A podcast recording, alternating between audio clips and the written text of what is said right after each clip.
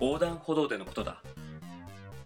私は青になるまで何を考えるでもなくぼんやり待っていると。向かい側で大きな身振り手振りのせわしい女がいる。ふと隣を見ると同じく身振り手振りの男がいた。友達かカップルなのだろう。だがその二人喧嘩でもしているのだろうか。穏やかではない。お互い眉間にシワを寄せ男がファイティングポーズからワンツーを繰り出し威嚇する。すると女は中指を突き立て親指で首をかっきるようなジェスチャーで煽る。無言の激しい応酬が続き今にも悪態が聞こえてきそうだ。信号が青になればものすごい修羅場になるのではないか。周りにいる人間は気が気ではない。そうこうしている間に信号はもうすぐ赤から青へと変わる。辺りは静まり返り張り詰めた空気が今にも破裂しそうだ。そして信号は青。男と女は同時に走り出す。私も間に入って仲裁できるよう駆け出した。男と女は速度も落とさず互いめがけ突っ込んでいく。周りの人々は目を覆った。そして静寂。人々は覆った手の指の隙間から二人を覗くと目を疑った。二人は泣きながらに抱き合っていたのだ。まるで10年ぶりに再会を果たした恋人たちのように。周りの人々と私は困惑の色を隠せなかった。だがすぐに平静を装うとおのおの都会の雑踏へと消えていった。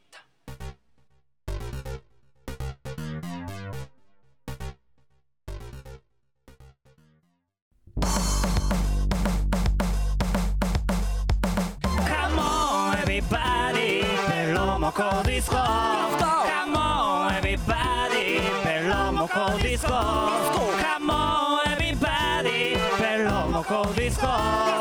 Hey everybody ペロモコディスコ。Yeah yeah さあ始まりました。第77回ベロモコディスコの時間です。この番組は毎週木曜夜9時に配信される30分間の音楽バラエティ番組。えー、お相手は全身脱毛したい秋川エロクと。えー、いろんなところに旅したい稲田大我です。おどうぞよろしくお願いします。願いします。全身脱毛したいんですか？脱毛したいね。えもうむうんやっぱ無駄じゃない？ー、まあねまあわかるよ。でもまああの度が過ぎるなと思うことはあるよ。その美に対して、うんそうね。ういやーもうね実はですねんうん、私割と結構毛が濃い方なんですよ。そうだね。あでもまあそうだからこそかもね。俺そんな思わんもん。俺そういうのないから。だっていちいち手入れめんどくさいでしょ。めんどくさい。うん。あーもうヒゲとかは本当にめんどくさいね。あ最近もうちょっと生やしてるけどさーこれってそのまあ正直なところうんうんその毎日剃るのが大変だからね。だからつい伸ばしちゃう。うんっていうのもあるし。そう考えたら女の子とかってすごいよ。毎日化粧してるから。そうだね。睡眠時間を割いて。うん。しなきゃいいのにねみんな。そうだね。でもなかなかそうはならないよね。うん。いやーもうね無駄毛無駄毛っていうかなんだろう。なんかいる毛あるかなってぐらい。え？いる毛いるいるある必要な毛？必要な毛。ああもう髪の毛もさもうむもうなんならいらないよってぐらい。じゃあ切ればもう全部。全部消えたよでもこのあれまつげだけ残してほしい。でやねん。なんなんその女子女子みたいなやつ。全部の毛なくなってもそうだねまつげだけは残してほしい。なんなんタイガさん。はい。最近どっかお出かけしたって聞いたんですけど。うんそうなんですよ。うん。最近ちょっと前だけどちょっと静岡に。静岡好きだよねほんと。静岡好き。うん静岡好きだね。山もうん。海もうん。茶畑もあるからね。ああそうだね。お茶畑。うん。今回はあれですか？ライブだったんですか？いやいや今回はもう友達のところに遊びに。あ遊びにですね。急遽、急遽？ううーん。ん、行ってきたんですけど。やっぱいいね。いやー静岡よかった。おお最初浜松城に行って。おお浜松城。浜松城ってあの徳川家康が作ったお城らしく。あ家康が作ったんだ。うん。へえ。でそこに行って。うん。じゃあまあ天気もすげえ良くて公園があって。うん。その中入って。うん。で家康が作ったんだとかうん。いろいろまあ見て。うん。そこはもうでっかいもう美術館とかもある。博物館とかも。その公園みたいになってて、ああ浜松城公園みたいな？うん、浜松城公園みたいな。うんうん。それ普通に歩いてたらうんうん。さささって言ったよ。何何さ何？ささ？ささささって。うんしたらうん。ふわーって言ってリスだってなってリスが野生のリスが。浜松浜松にいるの？リス野生のリス。うんそれリスなのそれネズミじゃねえのそれ木の上にだってリリスがふわーって。ちゃんと尻尾ふさふさしてた尻尾ふさふさ。すごかったマジで？うん体ぐらい大きかった尻尾が。ああそれそれリスかもね。うわすげえリスだって言って。うん。でその後に「すごかったね見たね」って言ってまた歩いてたら「リスだ!」2匹目のリス。そんないるの？うん。へえ静岡すげえ。リスいるから。おう。あそこで俺一回見たよ江ノ島で。え江ノ島にもいる？江ノ島もいる。うん。リスいるんだ。俺見たことないわ。リスおって。うん。でその後にね今最近流行ってる流行ってるっていうかお？うん。ぬくもりの森っていううん。場所があって。それは森なの？いやこれはねデザイナーの人が作ったうん。家が立ち並んでるんだけど本当にジブリのうん。家みたいなのが並んでる。トトロの家みたいなのが。トトロの家トトロの家？なんかどんぐりの形した家みたいな。ああトトロの家って言ってもあのさつきとめが住んでる家とかじゃなくてじゃなくてなんかこうファンタジー系な？そうそうそうそう、家家ってことか。うんうん。丸丸みを帯びてるのよ。なんかいろんなガスコンロとかも全部おーそしんその家の中に入れるの？入れるの、ん。人ん家じゃないんだねそれ。お店カフェとかおー。もうでもすごいよ。そこ人気で。うん。でもちっちゃいの本当に。あそうなんだ。広くはないんだ。広くない、まあだからそういう施設というかテーマパーク的なものになってるの？うん、でもテーマパークと言うも言うほどでかくないよ言うほどでかくもない、でその中は基本的にお店が入ってて。そう雑貨屋さんあとーあなるほどね。かカフェとか、うん。すごいよかったよねすっごい。うー。なんか本当にジブリの世界。はあはあなんかそのジブリグッズとかも売ってたんよ。売ってんだね、うん。うん。提携してんのもしかして。なのかな。うんでうわいいなと思って本当に民家の中にある感じなのなんかみ普通に民家があってあ民家は民家であるの？民家は民家であってちょっと歩いて、あの入っていけばそのそういう家が立ち並んでる。そういうお店が。ああどっかこう隔離されてるわけではなく民家の中にそういうな何の森って言ったっけ？ぬくもりの森。ぬくもりの森。ぬくもりの森っていうなんかこうちっちゃなそういうスペースというかそうそうそうそう。うーん。でも行ったら行ったですっげえよくて。えー、それ何？静岡が作ってるの？静岡っていうか浜松が作ってるまあわかんないけどのうん。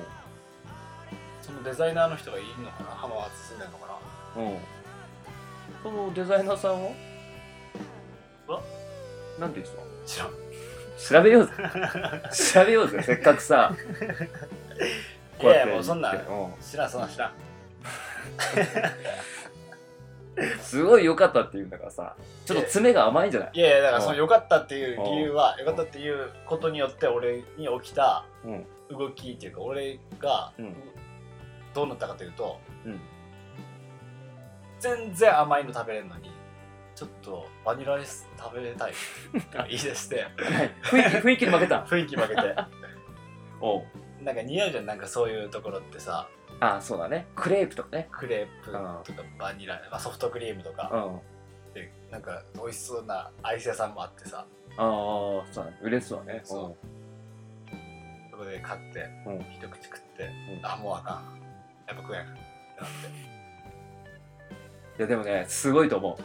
そのこの稲田大河をアイスを買わせるまで持ってたところまでね持ってったんだからぬくもりの森の勝ちだね。そう。もう本当に。うん。バニラで冷やすべきじゃなかった？俺のこのぬくもりを。おう。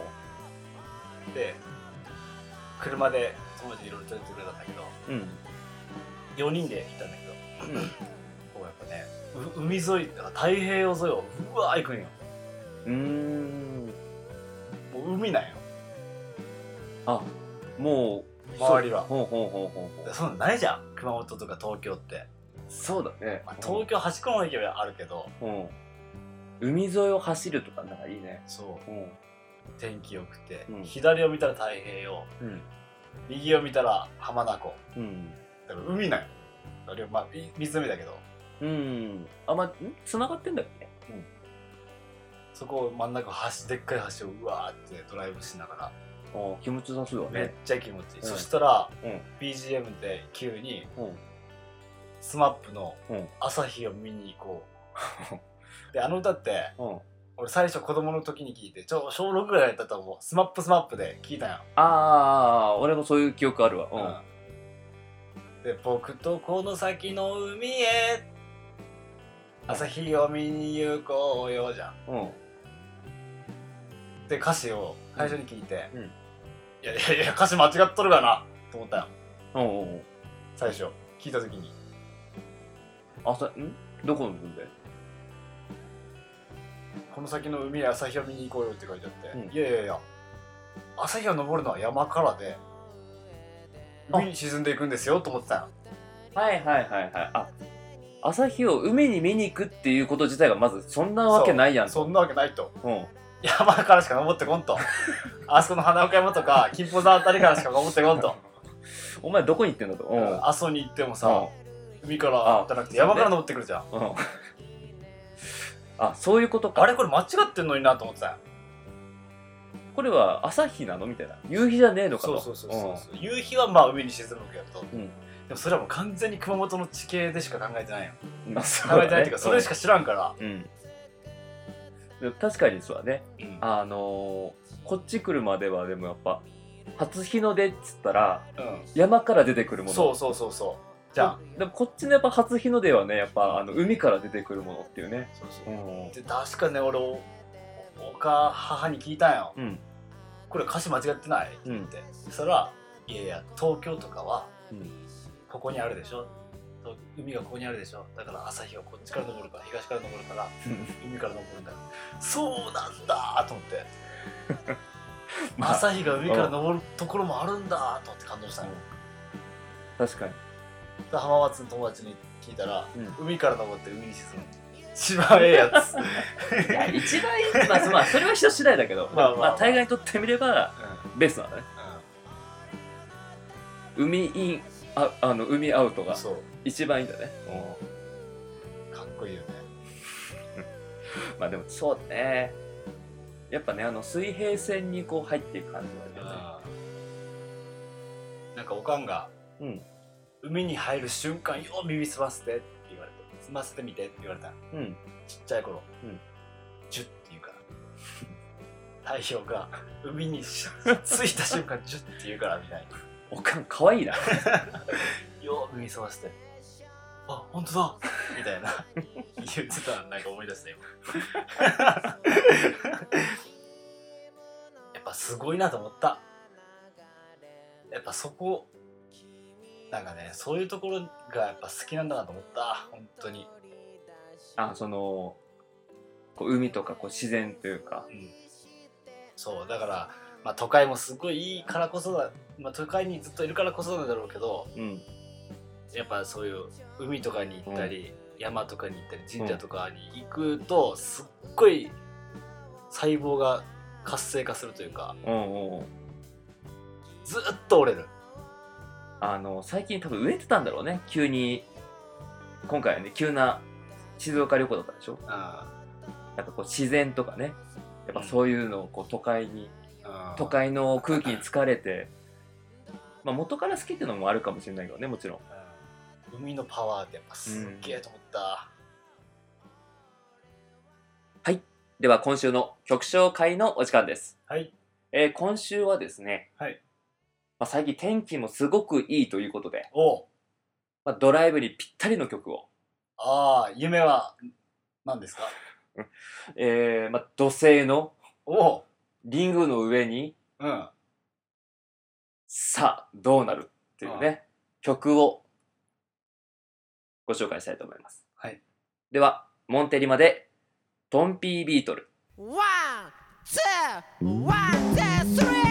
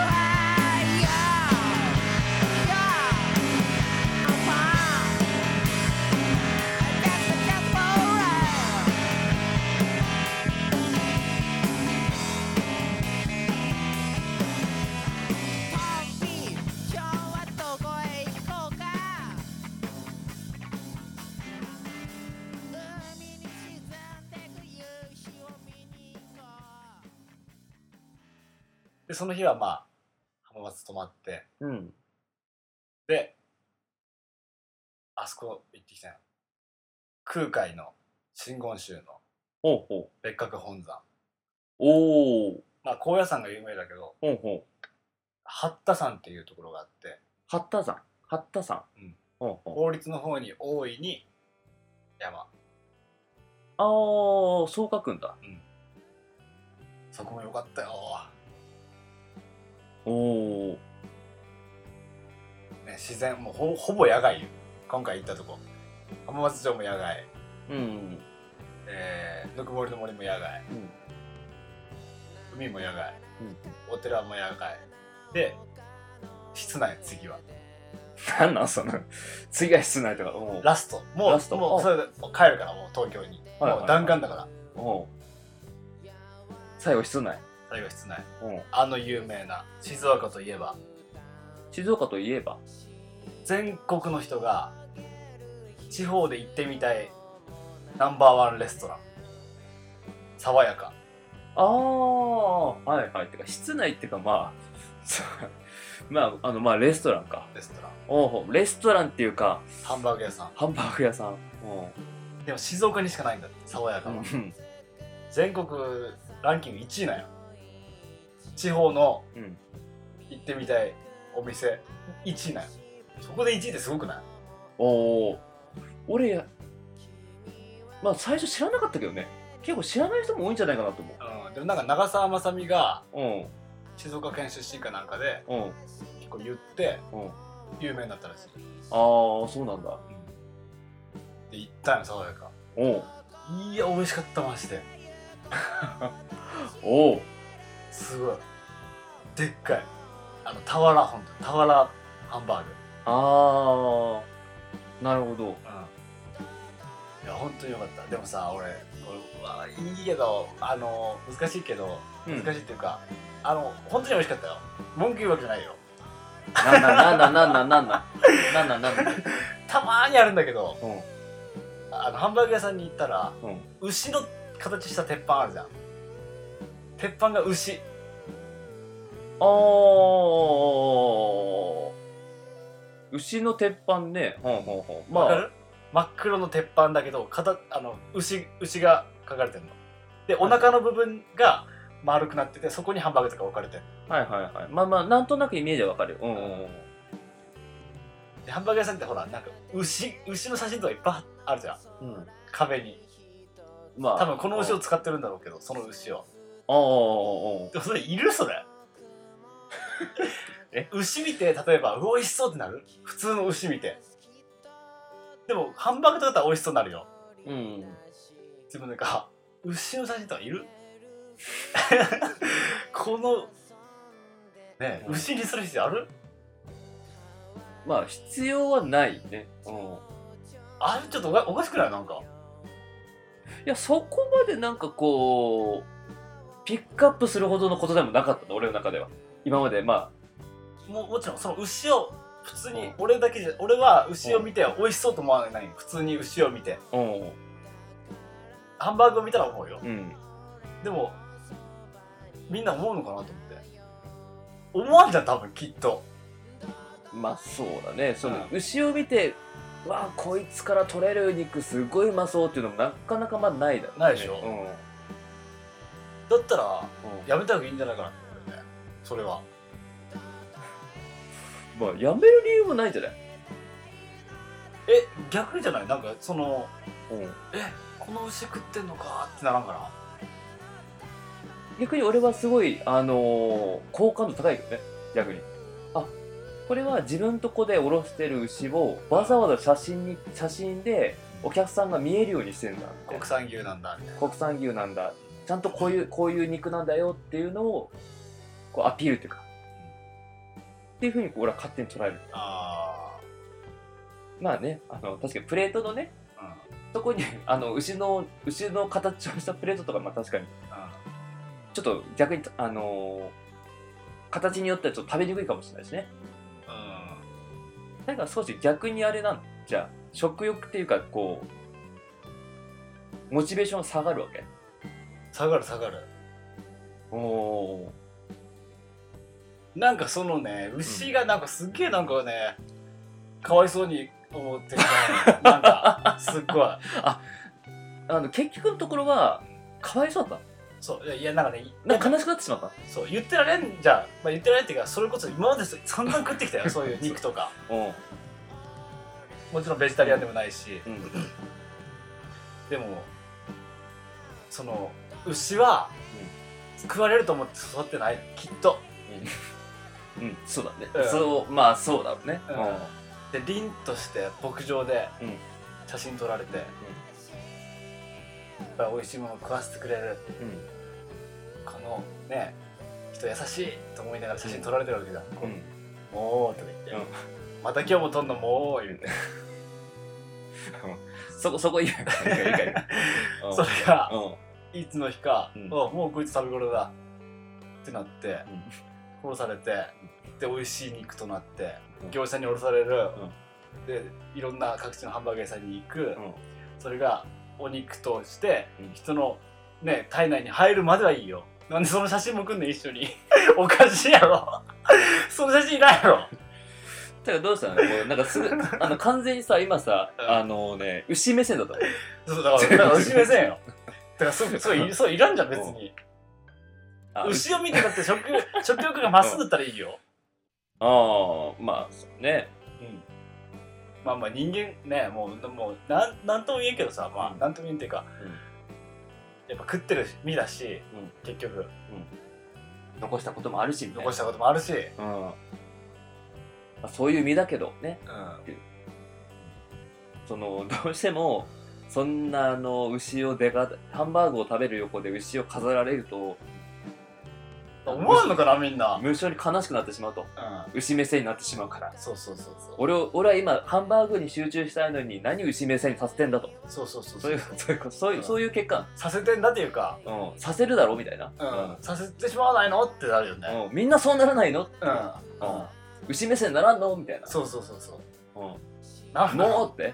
もうってそう本当に。い嘘よや本当。だってあのあそこの栗たちのハンバーグ屋さんもそうだったじゃん。なんでこう牛飾ってんだろうと思ってあ あれそうだっけ？たよ、ああおぼそれ覚えてないわ。うん、まあねなな言ね。じゃあ食べんなって言われたらまあそれはそれなんだけど。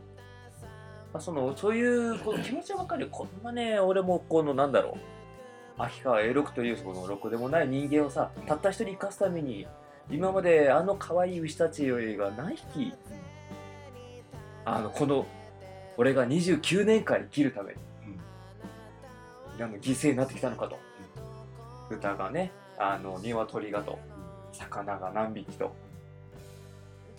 それで今できてるのがこの俺かみたいな。その犠牲の割には俺なんか、うん、しょうもない人間かもなみたいなね。いやでもそれで死ぬわけにもいかんからねやっぱね、うん、じゃあじゃあまあそうそういうところでのやっぱいただきますとね。そうだね。ごちそうさま。っていうのがやっぱあるんじゃないでしょうか。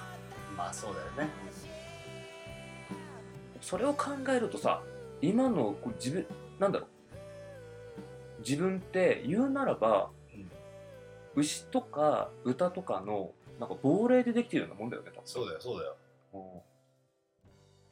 絶対そうだよね。食べ物のお化けみたいなもんだよね、うん。うん。まあでも食物連鎖で本当にそうだよね。命もらって生きてるんだよ本当に。何？あの静岡に行ってなんかこう自然に触れてさなんかそういうのをなんかそう思ったそうそう。食物なんかすごい自然自然派な。そう。もう本当にだからうん。爽やかだよ。いや、ちょっと待って。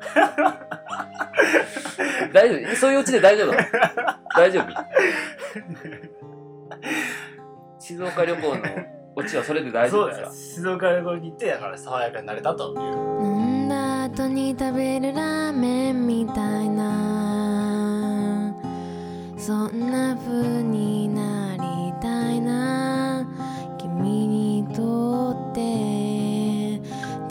屈な夜自転車こいで遠くまで行く。